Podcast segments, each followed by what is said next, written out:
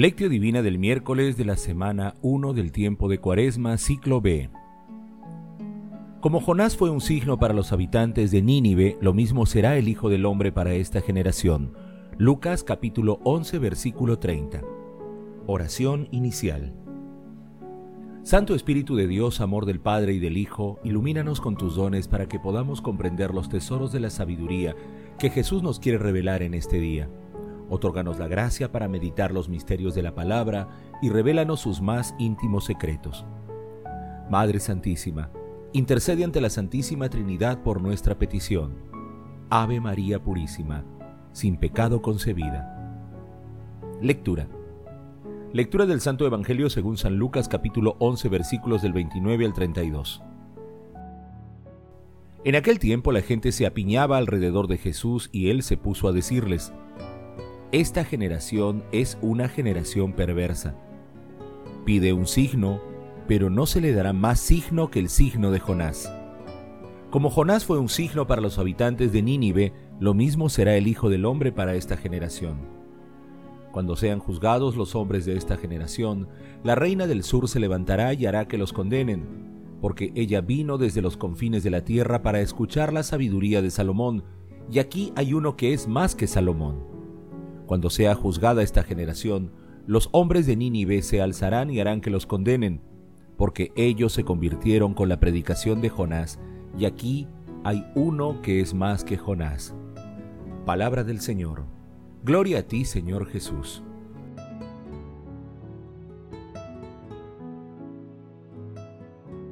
El pasaje evangélico de hoy denominado La señal de Jonás también se ubica en el capítulo 12 de Mateo, entre los versículos 38 y 41. En él, Jesús responde ásperamente a quienes lo siguen solo por sus signos, milagros y curiosidad, indicando que la única señal que recibirán será la de Jonás. Por ello les llama generación perversa debido a su falta de fe para comprender la acción divina en sus señales milagrosas. La señal de Jonás es una prefiguración de la pasión, muerte y resurrección de Jesús, porque Jonás fue tragado por un gigantesco pez y estuvo en su vientre tres días, hasta que fue devuelto en tierra firme por el pez. Después el Señor le dijo a Jonás que se dirija a Nínive para avisar que la ciudad sería destruida en cuarenta días si no se convertían. En este tiempo, los ninivitas se arrepintieron de su mala vida y el Señor dio marcha atrás con la destrucción de la ciudad, tal como se puede leer en el libro del profeta Jonás en los capítulos 1, 2 y 3.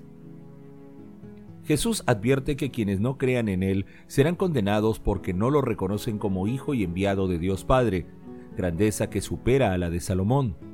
Dijo también que si esta generación no se arrepiente, será condenada en el juicio final por los ninivitas que sí volvieron a los caminos del Señor. Esta lectura de Cuaresma nos plantea la urgencia de la conversión ante los signos que Dios nos da de sí mismo a cada instante y por toda la eternidad. No esperemos gestos solemnes para demostrar nuestra fidelidad a Dios, hagámoslo en la humildad y simpleza de la vida cotidiana.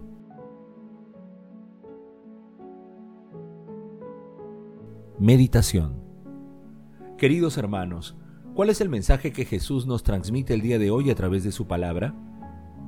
En esta lectura Jesús nos exhorta a buscarlo y a encontrarlo a través de la fe y con humildad. Muchas veces queremos ver señales extraordinarias que nos saquen de dudas y despejen nuestras oscuridades en todo lo que se refiere a Dios.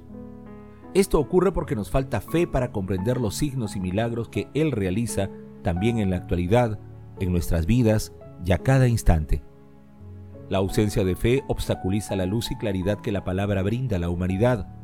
Entonces, muchas personas se rodean de falsos profetas que aparentemente brindan signos novedosos mediante corrientes filosóficas e ideologías consideradas modernas, así como a través de religiones y sectas disfrazadas de espiritualidad oriental. Toda esta situación conduce a relativizar los valores cristianos y abre las puertas a la maldad del rey de la mentira. Pero el Evangelio es claro. Nuestro Señor Jesucristo nos dio los mandamientos del amor, nos enseñó a orar y nos mostró los fundamentos del discipulado y del seguimiento cristiano. Nos mostró que la contemplación es inversamente proporcional a los afanes de la mente que buscan controlar la vida humana. Ayudemos, pues, a los hermanos que están extraviados a encontrar la claridad cristiana y luchemos sin desmayo para mejorar nuestra vida espiritual. La fe debe ser el fundamento para creer sin ver. Hermanos, meditando el pasaje evangélico de hoy respondamos, ¿mi fe se sustenta en señales o en la palabra de nuestro Señor Jesucristo? ¿Cómo reaccionamos ante los falsos profetas de la actualidad que promueven filosofías, ideologías y prácticas religiosas contrarias a la palabra de Dios? Que las respuestas a estas preguntas nos ayuden a comprender los signos de la presencia de la Santísima Trinidad en medio de nosotros.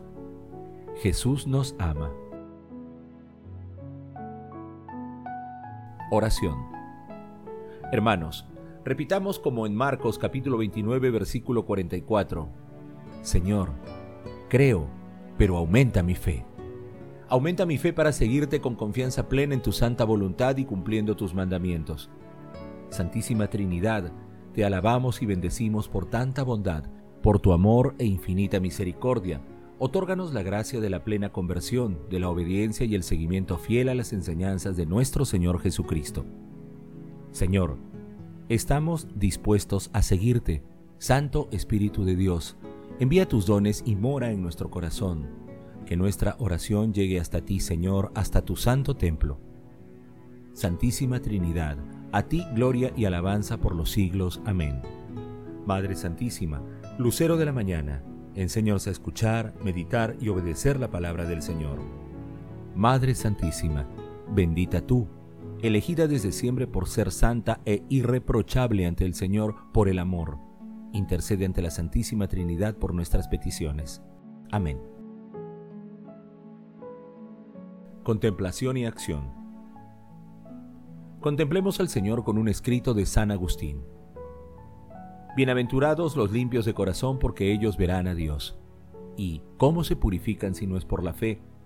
Conforme dice San Pedro en los Hechos de los Apóstoles, Purifiquen con la fe sus corazones. Luego por la fe se purifican nuestros corazones para que puedan ser capaces de conseguir la visión. Ahora caminamos por la fe, no por la visión. Según dice el apóstol, mientras vivimos en el cuerpo peregrinamos hacia el Señor. ¿Y qué significa peregrinaamos? Caminamos, dice, por la fe, no por la visión. Luego quien camina y peregrina por la fe aún no se halla en la patria, pero ya está en el camino sin embargo, el que no cree no está en la patria ni en el camino. Caminemos hallándonos en el camino, puesto que el Rey de la patria es nuestro Señor Jesucristo. En ella es verdad, aquí camino. ¿A dónde vamos? A la verdad. ¿Por dónde vamos? Por Cristo. Si permanecemos en la fe conoceremos la verdad y la verdad nos hará libres. La verdad es inmortal, la verdad es inmutable y la verdad es la palabra de la cual se dijo, en el principio existía el verbo, la palabra, y el verbo estaba en Dios, y el verbo o la palabra era Dios. Señor, nos comprometemos el día de hoy a reconocer tu presencia y divinidad en todas las situaciones que se nos presenten, en el prójimo, en las alegrías y tristezas, en todas las cosas, porque todo lleva tu divino sello. Señor, para el día de hoy, hago el propósito de hablar de ti por lo menos a una persona y testimoniar tu presencia en mi vida. Hermanos, la fe purifica el corazón. Hagamos también el compromiso de rezar y meditar la oración del credo, que es un símbolo y una regla de la fe. Glorifiquemos a la Santísima Trinidad con nuestras vidas. Oración final. Gracias Señor Jesús por tu palabra de vida eterna. Que el Espíritu Santo nos ilumine para que tu palabra penetre a lo más profundo de nuestras almas y se convierta en acción Dios glorioso, escucha nuestra oración. Bendito seas por los siglos de los siglos. Madre Santísima, intercede ante la Santísima Trinidad por nuestra petición. Amén.